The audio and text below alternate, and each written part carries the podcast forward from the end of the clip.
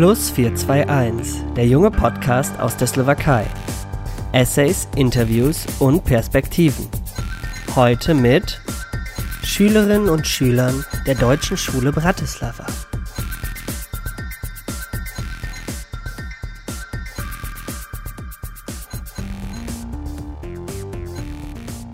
Willkommen zum Podcast. Letztes Mal habt ihr gehört, wie Politik in der letzten Zeit versagt hat. Heute reden wir über Vorschläge, unsere Welt zu verbessern. Ich bin hier zusammen mit Philipp Albrecht und ich bin San. Und heute sprechen wir über die Vorschläge für das Grundgesetz von Ferdinand von Schirach. Ferdinand von Schirach hat nämlich Anfang April ein Buch rausgebracht, in dem er sechs neue Grundgesetze für Europa vorstellt. Für alle, die Ferdinand von Schirach nicht kennen, das ist ein sehr bekannter Autor und ehemaliger Jurist in Deutschland, der mit seinen Büchern schon den ein oder anderen Bestseller gelandet hat. Und in seinem neuen Buch Jeder Mensch, wie vorhin schon erwähnt, hat er sechs neue Grundgesetze für Europa vorgeschlagen und wir schauen uns ein paar dieser heute an. Sein Ziel war, die Grundgesetze für unsere Welt zu aktualisieren Daher die Menschen, die die Gesetze vor vielen Jahren erstellt haben, nicht wussten konnten, dass wir mal so intelligente Computer programmieren werden oder in einer Welt leben, in der die Länder so nah zusammenarbeiten wie nie zuvor. Wir möchten jetzt über die unserer Meinung nach drei wichtigsten Gesetze diskutieren. Die drei wichtigsten Artikel sind 1, 4 und 5. Das erste Gesetz sollte nicht nur ein europäisches, sondern ein weltweites Gesetz sein. Artikel 1. Jeder Mensch hat das Recht, in einer gesunden und geschützten Umwelt zu leben.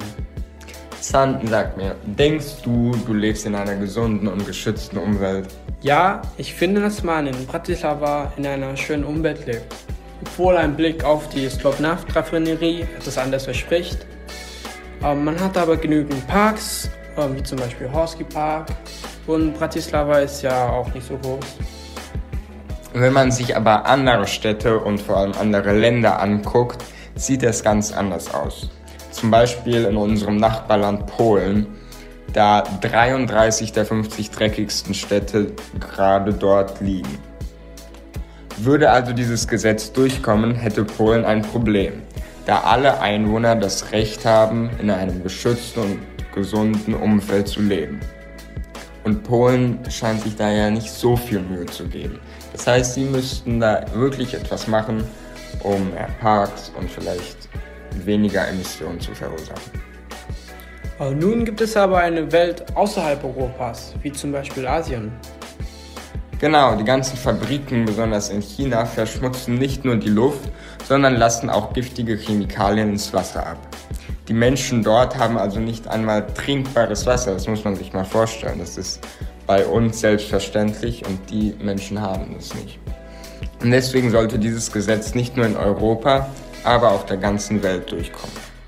Zwar haben die Regierungen und Politiker immer versprochen, dass sie das verbessern und es verbieten, aber das Versprechen von Politikern nicht immer ernst zu nehmen sind, das wissen ja alle.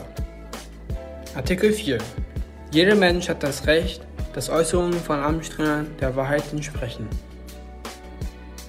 Kennst du irgendwelche Politiker, die mal gelogen haben? Naja, also das bekannteste Beispiel ist nach wie vor Donald Trump. Er hat sehr viel gelogen und hat Menschen für Sachen verantwortlich gemacht, die, für die er eigentlich verantwortlich war. Auch im Wahlkampf hat er Versprechen geliefert, die, wie wir alle wissen, nach seiner Amtszeit nicht annähernd erfüllt wurden. Ich denke, die Mauer ist das bekannteste Beispiel. Aber die Gesetze sind ja für Europa. Da gibt es auch ein bekanntes Beispiel, und zwar Viktor Orban. Um, Viktor Orban ist der ungarische Ministerpräsident und er hetzt gegen Gruppen und macht sie dafür verantwortlich, für was alles in seinem Land schief geht. Und deswegen ist der Bürger bis jetzt immer im Nachteil da er nie weiß, ob es wahr ist oder nicht, was die Politiker versprechen und sagen. Manche Politiker nutzen das Vertrauen der Wähler aus und erfüllen nur ihr eigenes Interesse. Würde also dieses Gesetz durchkommen, könnte jeder die lügenden Amtsträger anklagen. Und das gilt ja nicht nur für die bekannten Politiker, sondern für jeden, der irgendein Amt in unserem Land hat oder in ganz Europa. Aber das mit der Wahrheit ist ja nicht nur bei Politikern ein Problem. Zum Beispiel, San, woher weißt du, dass der Fisch, den du heute gegessen hast, nicht von Sklaven gefischt wurde? Artikel 5. Jeder Mensch hat das Recht, dass ihm nur solche Waren und Dienstleistungen angeboten werden, die unter der Wahrung der universellen Menschenrechte hergestellt und erbracht werden. Gibt es gerade noch Sklaverei irgendwo? Es ist doch weltweit verboten. Naja, an sich schon, aber in manchen Ländern wird es nicht so kontrolliert wie hier in Europa. In Thailand zum Beispiel sind auf Fischerbooten indirekte Sklaven. Und das läuft so ab, dass die Unternehmen, die diese Fischerboote betreiben, den Arbeitern nur das mindeste Mindestgehalt geben. Also nur wirklich das, was nötig ist. Und mit diesem Geld können sich die Fischer gerade mal Essen kaufen, beziehungsweise auch gar nicht das. Und bei den meisten Fischern ist es so, dass sie dieses Geld weiterleiten an ihre Familie. Und dann kommt das Unternehmen und sagt, ja komm, wir geben dir das Geld für deine Familie und du bleibst bei uns und arbeitest und dafür geben wir dir Essen und eine Unterkunft. Und das würde für den Arbeiter heißen, dass er bis zum Tod eigentlich für die arbeiten muss, weil er in ihrer Schuld ist. Ja, ich habe auch gehört, dass in Katar die Weltmeisterschaften stattfinden soll, doch die Stadien von Sklaven gebaut wurden. Die Menschen da leben unter schrecklichen Umständen. Und eigentlich müssen die europäischen Fußballverbände, wie zum Beispiel der Deutsche Fußballbund, versichern können, dass ein Spiel der Weltnationalmannschaft nicht aus Sklaverei beruht. Das würde es aber, wenn die Weltmeisterschaften in Katar stattfindet. Ja, aber wie kontrolliert man alle Länder, alle Unternehmen und alle Arbeiter, ob sie wirklich gut behandelt werden, nur damit wir mit gutem Gewissen einen Fisch essen? Oder wie überprüft man, ob Politiker und Amtsträger wirklich lügen? Und wer definiert eine geschützte und gesunde Umwelt? Wer bestimmt gut und schlecht? Mit den neuen Gesetzen gibt es natürlich noch viele Probleme. Ein Artikel von Spiegel erklärt diese sehr kritisch. Bitte versuchen Sie, sehr geehrte Leser, probeweise sich mit fünf Menschen Ihres sozialen Nahraums darauf zu einigen, was gemeint sein könnte. Das schreibt der Autor und er hat recht. Sie können es ja mal selbst probieren, mit Ihrer Familie, mit Ihrer Frau oder mit Ihren Kindern oder Freunden sich mal darüber zu einigen, was eine geschützte und gesunde Umwelt ist. Für manche sind es Parks, für manche sind es einfach keine Autos und Fabriken. Jeder hat eine andere Meinung. Der Autor schreibt auch, mir persönlich wurden, auf die Schnelle geschätzt, pro Woche ungefähr 250 schöne Klagen der, vor den europäischen Gerichten gegen Unwahrheiten von Amtschwingern einfallen. Und damit sind nur die Deutschen gemeint. Auch mit dieser Aussage hat er natürlich recht.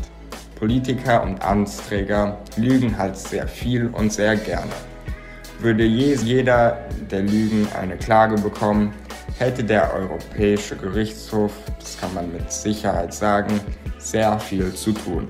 Nur mit diesem einen Gesetz. Also Fazit, die Grundgesetze, die wir jetzt haben, brauchen unbedingt eine Aktualisierung und diese Vorschläge wären eigentlich sehr gut. Sie müssen nur etwa für etwas Verbesserung haben ähm, da sie noch ein paar Probleme haben. Falls Ihnen diese Vorschläge trotz der Menge gefallen haben, können Sie auf jeder-mensch.eu eine Unterschrift für die Durchsetzung dalassen. Aber falls Sie der Meinung sind, dass die Politiker gar nichts dafür können, dass sie lügen, sondern dass alles die Schuld der Sterne sind, dann empfehlen wir Ihnen den nächsten Podcast, der Ihnen alles über Astrologie erzählt, was Sie wissen möchten. Wir bedanken uns bei Ihnen fürs Zuhören und hoffen, dass es Ihnen gefallen hat.